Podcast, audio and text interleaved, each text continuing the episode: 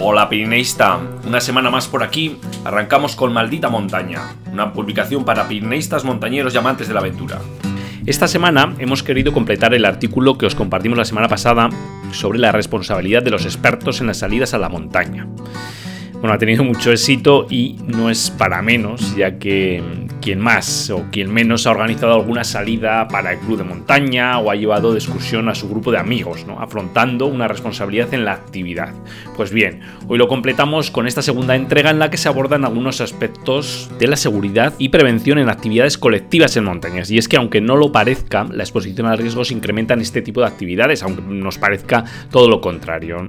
Bueno, en los artículos os hemos insertado también algunos, algunos vídeos muy interesantes de la FEDME y bueno, que esperamos que sirva e instruya, ¿no? Llévatelas. Te mantendrán los pies secos. Si consigues sobrevivir, pégame un toque. Para evitar que la civilización le intoxique, decide huir. Y adentrarse solo en estos parajes, perdido en la naturaleza salvaje. Oh, Dios mío. ¿Qué he hecho? Siento a que tengas que caminar 1600 kilómetros para... Termina la frase. ¿Por qué tengo que caminar 1600 kilómetros? Travesía presenta Maldita Montaña, aires de altura para toda la semana con Eduardo Azcona y Enrique López. ¿Te sientes sola? Estaba más sola en mi vida real que aquí.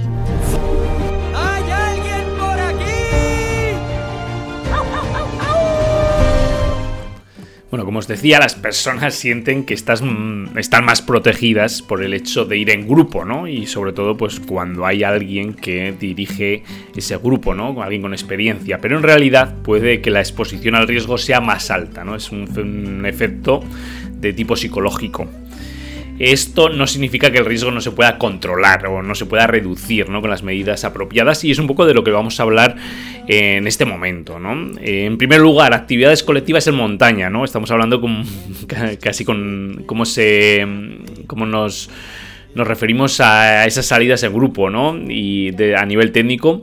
Y cuando, bueno, pues estamos hablando de competiciones, entrenamientos, eventos de reunión que están organizadas por una institución eh, que se hace responsable. Pero bueno, puede estar también aplicada pues a esas salidas en grupos que muchas veces pues pues eh, son grupos de amigos a los que se va sumando amigos de amigos y bueno, pues a veces quien, lo organiza pues echa las manos a, la cabeza por la responsabilidad que va a afrontar, ¿no? Y por ello pues es muy importante pues de lo que vamos a hablar en el día de hoy.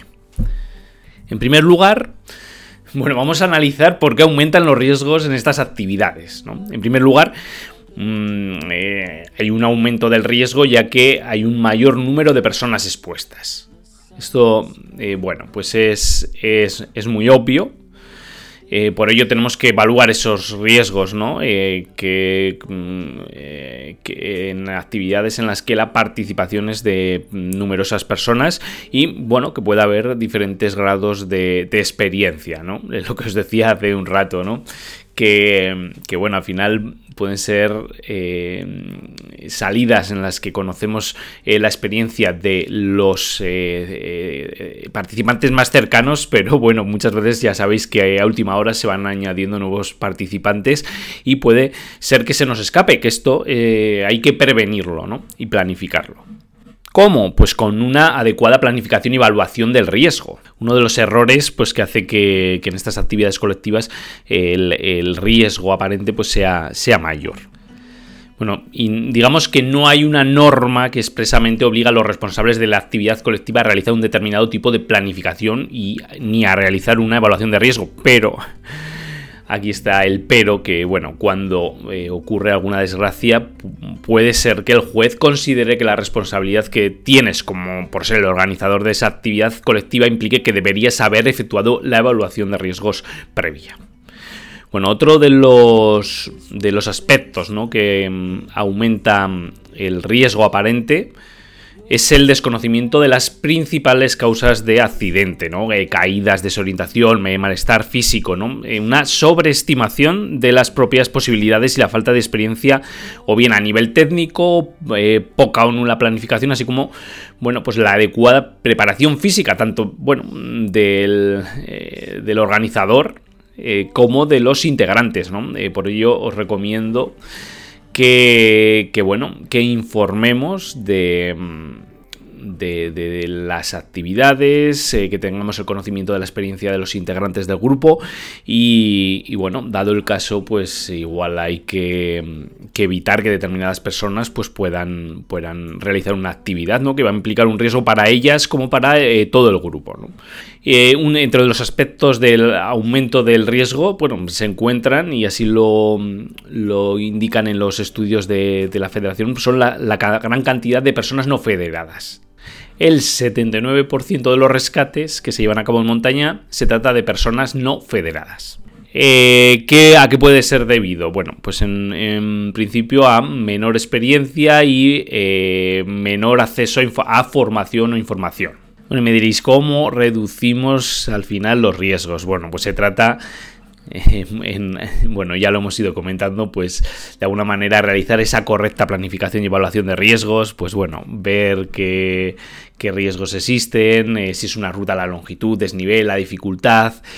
Eh, bueno, eh, al respecto, pues existen algunos sistemas que permiten medir esa dificultad. El caso del, del MIDE, ¿no? que en algunos momentos ya hemos tratado aquí y que de alguna manera nos va a eh, ayudar a, evaluar si esa actividad pues es acorde a la experiencia del grupo y bueno, eh, considerar todos los riesgos de la actividad, ¿no? Pues desde caídas al mismo nivel, distinto, la caída de piedras, otros accidentes, en eh, las condiciones meteorológicas que debemos consultar con anterioridad y, bueno, las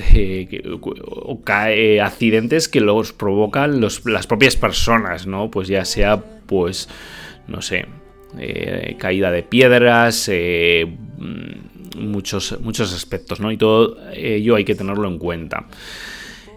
Aspecto importante, la formación en materia de seguridad.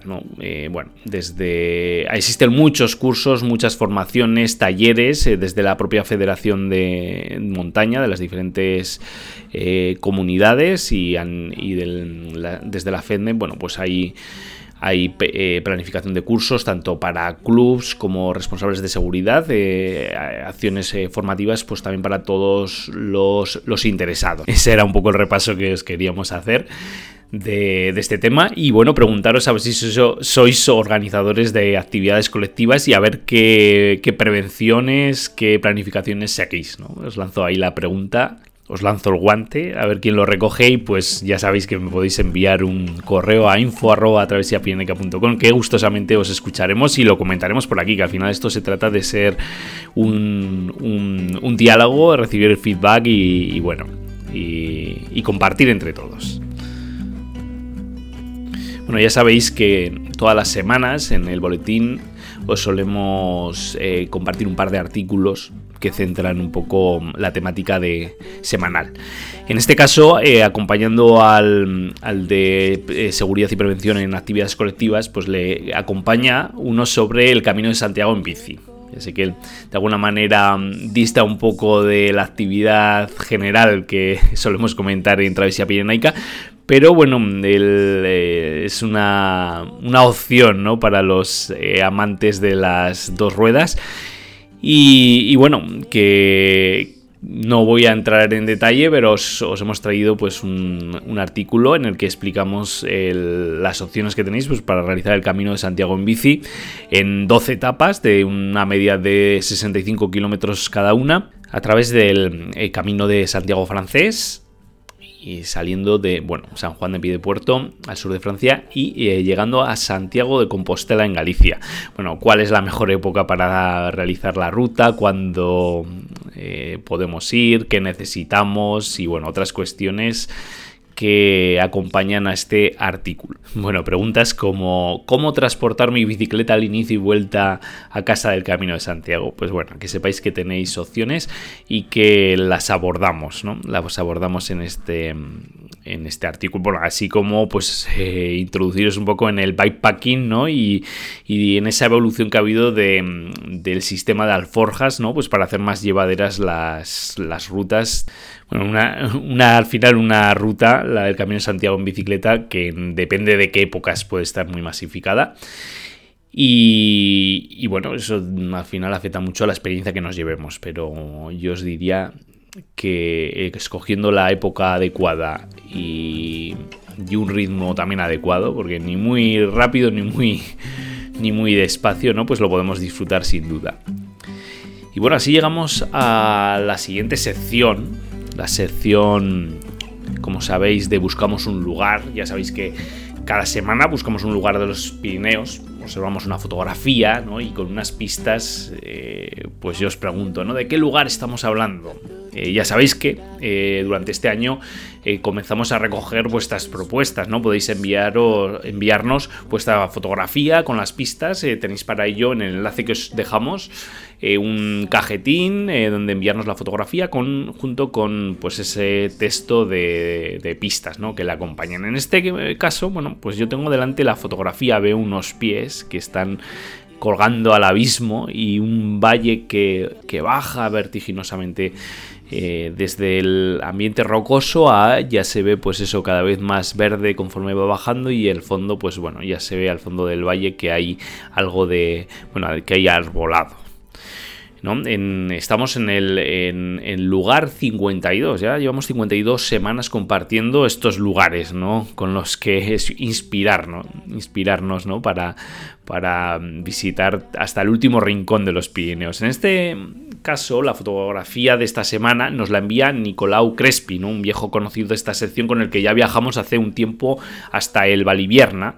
Y en esta ocasión nos propone encontrar el valle que se extiende a sus pies, pero literalmente, como os digo, ¿no? Vamos allá con las pistas. En primer lugar, este lugar está situado en pleno Pirineo aragonés. Esa es la primera de las pistas que nos da eh, Nicolau. La segunda de ellas es se accede al mismo desde dos refugios importantes de Aragón y dentro de un parque natural. Y la tercera mmm, nos dice es un trozo del GR11 de la senda pirenaica. Bueno, pues esas eran las pistas que nos daba Nicolau. Muchas gracias por enviarnos eh, una vez más un, un, lugar ¿no? para este juego. Eh, este juego semanal que tenemos entre todos. Bueno, ¿y cuál fue el lugar de la semana pasada? Bueno, pues el lugar que os proponíamos la semana pasada era el Gran Astazu o el Astazu Oriental. Junto a este, eh, de izquierda a derecha, podemos identificar el Collado de Astazu, el pequeño Astazu de 3.013 metros, el Collado Swan y el Gran Astazu, ya de 3.071 metros. Una perspectiva totalmente diferente a la que muestran hacia el norte, y es que hacia el otro lado muestran el aspecto de dos picos gemelos, desplomándose sobre el valle con un murallón de 500 metros, tan solo interrumpido por el célebre corredor Swan, ¿no? ese clásico de invernal. Bueno, y ese era el, el lugar de la semana pasada, ya sabéis, como os decía hace un, un momento, que nos podéis enviar vuestras propuestas. Y bueno, llegamos ahora a los relatos de altura y continuamos con la publicación de los microrelatos de ese primer concurso que hicimos, Relatos de Altura. Y en esta ocasión vamos a, recitar el, dos más. El, uno de ellos, El Reencuentro, por Juan Cristóbal Benito Ferriz, y estaba decidido por Javier eh, Torres Gálvez. Eh, ambos, muchísimas gracias por estos relatos. En primer lugar, voy a recitar el reencuentro por Juan Cristóbal Benito Ferriz en mis propias, en mis propias palabras. Aquí solo, de nuevo, moribundo y al límite, Esoroche hace de las suyas. Mientras bebo algo caliente, aprovecho para suavizar mis dolorosas manos con el calor del vaso. El ulular del viento es constante, fuerte. La tienda se balancea a ambos lados, hasta el límite. Fuera, el hielo quiebra constantemente, provocando ruidos secos y estremecedores que me invaden el alma, y el miedo intenta apoderarse de mí por momentos. Me hago las mismas preguntas que siempre para no volver más, aun sabiendo que serán en vano porque esto es mi filosofía de vida. Visualizo con los ojos cerrados el recorrido a la cumbre, una oportunidad. No puede fallar nada. Es medianoche, hay que salir ya. Me invade la metamorfosis del montañero y sacando fuerzas de no sé dónde, comienzo el periplo hacia la cumbre. Arriba será un mero trámite. Lo más importante, el regreso al campamento base. Bueno, pues esas tesituras ¿no? del montañero, esas preguntas ¿no? filosóficas ¿no? De, de ¿qué hago aquí? ¿A dónde voy? No sé dónde. Bueno, pues ese es el relato de Juan Cristóbal Benito Ferriz. El reencuentro. Bueno, y ahora vamos con el segundo de los eh, relatos. El Estaba decidido por Javier Torres Gálvez, que voy a, recitar eh, yo mismo. 80 años y tú no estás. Debo ser fiel a mis principios y me pongo en marcha. Hoy tengo una extraña sensación. Salgo del garaje sin preocuparme de cerrar la puerta y pongo rumbo a la pradera, como tantas veces. Noche cerrada, sombras que bailan al paso proyectadas por el frontal, y mis pasos abren huella en la nieve helada que cruje, rompiendo el silencio de la noche y del momento. El amanecer dibuja la sombra de la sound sobre el perdido y goriza la vista. Nunca me costó tanto tiempo superar esas clavijas. Tampoco tengo prisa, sin detenerme, continúo hacia mi objetivo tantas veces imaginado. Siempre quise decidir mi propio destino, y llegado el momento, no hay duda ni miedo, solo la incertidumbre de conseguirlo. Escupidera, la luz escapa por la cima y la noche es gélida. Sentado en la cima, tranquilo, ya no siento frío, solo paz. Bueno, pues esa es la ascensión al, al Monte Perdido del relato, del microrelato de Javier Torres Galvez. Bueno, muchísimas gracias a ambos pues por, por, participar y enviarnos y difundir pues estos relatos que nos dan nos dan nos, llenan de energías ¿no? para, para que llegue el fin de semana y lanzarnos a la montaña. Bueno, y ahora ya sabéis que eh, todas, las, eh, todas las semanas en el, en el, episodio de Maldita Montaña pues hacemos un repaso a las noticias e historias más destacadas. Y bueno, comenzamos eh, la sección contándote que Mark Batar, a sus 70 años, intentará el Everest sin oxígeno por una nueva vía que evita la cascada de Kumbu. Bueno, ya hablamos allá por el otoño de, mm, de Mark y que estaba, bueno, pues estaban investigando cómo y abriendo una alternativa a esta la cascada de Kumbu. Tener en cuenta que la persona de mayor edad que ha escalado el Everest sin oxígeno es el italiano Abele Blanc, que lo hizo a los 55 años. Mark Batard eh, lo va a hacer a los 70, lo va a intentar a los 70, junto con su hijo Alan y de eh, Pasan Nuruserpa y su hijo, eh, que, mm, que, bueno, como lo comentaba, pues se abrieron una variante el pasado otoño que evita ese caos de hielo de la cascada de, de y que sin duda, pues esta nueva ruta ¿no? que están intentando puede convertirse en normal con el paso del tiempo, bueno, el riesgo creciente del cambio climático, ¿no? Que, eh, supone pues, el paso por el glaciar en la, zona de la cascada. Eh, un apunte histórico. Mark Batar fue la primera persona en escalar el Everest sin oxígeno en menos de 24 horas. Lo hizo en 1988. Todo un, gran récord ¿no? que revolucionó el panorama himalayista del, del momento. Eh, os contamos también que la aragonesa eh, Nieves Gil y la madrileña Lucía Guichot eh, hacen la cara norte del mítico Eiger, la Norwand, lo que representa pues, la primera cordada femenina española en hacerlo. Y os compartimos una entrevista en el boletín que hacían desde el mundo a, Miguel Sánchez a sus 40 años como guarda del refugio de Ventosa y Calvel en el Pirineo de Lleida él nos eh, comentaba, ¿no? El tipo de público que viene ahora no tiene nada que ver. Cuando empecé el refugio, eh, solo, al refugio solo llegaban esquiadores y escaladores. Ahora siguen viniendo montañeros, pero también hay turistas, gente de ciudad que ya se atreve a subir hasta aquí y disfrutar de esto. Y yo encantado. Bueno, pues esas son las palabras de, de, Miguel, eh, bueno, con ese cambio que ha visto en sus 40 años al frente del refugio y que, bueno, sin duda, pues vemos en, las montañas, ¿no? Una afluencia de, neófitos y, bueno, pues nos quejaremos de que están masificadas, pero también hay que alegrarse porque se, se disfrute de la naturaleza. Suiza es un paraíso para la escalada de, grandes rutas, ¿no? de muchos largos. Y Cedric eh, Lachat nació y creció allí y, eh, bueno, a través de un sentido eh, del humor y entusiasmo, pues nos transmite un proyecto de cinco picos y paredes emblemáticas, las más difíciles de Suiza, que lo recoge en un documental, El Camino Suizo hacia el Cielo, Swiss Way, eh, to, to, Heaven.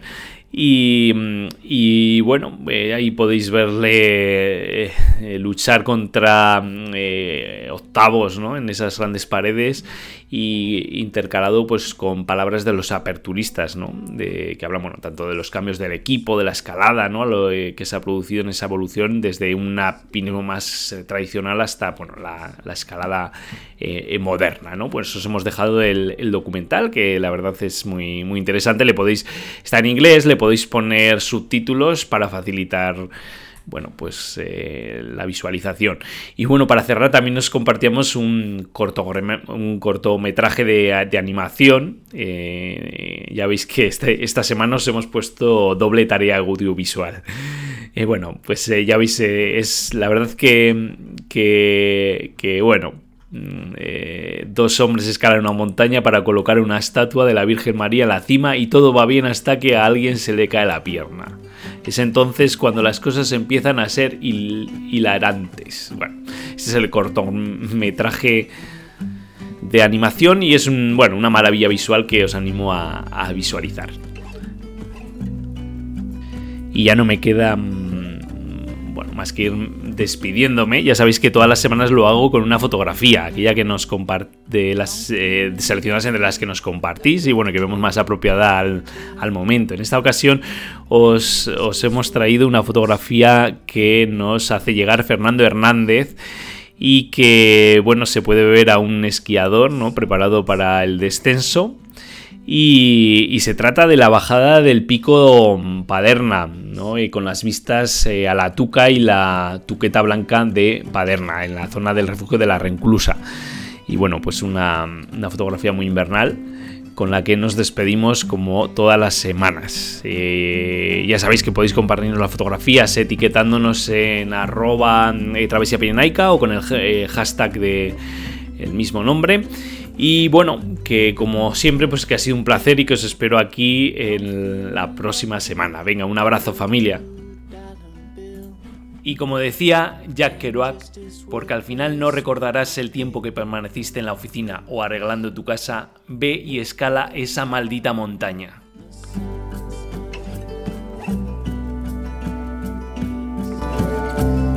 ¿Has pensado en abandonar? Oh, solo una vez cada dos minutos o así. Si quieres algo en la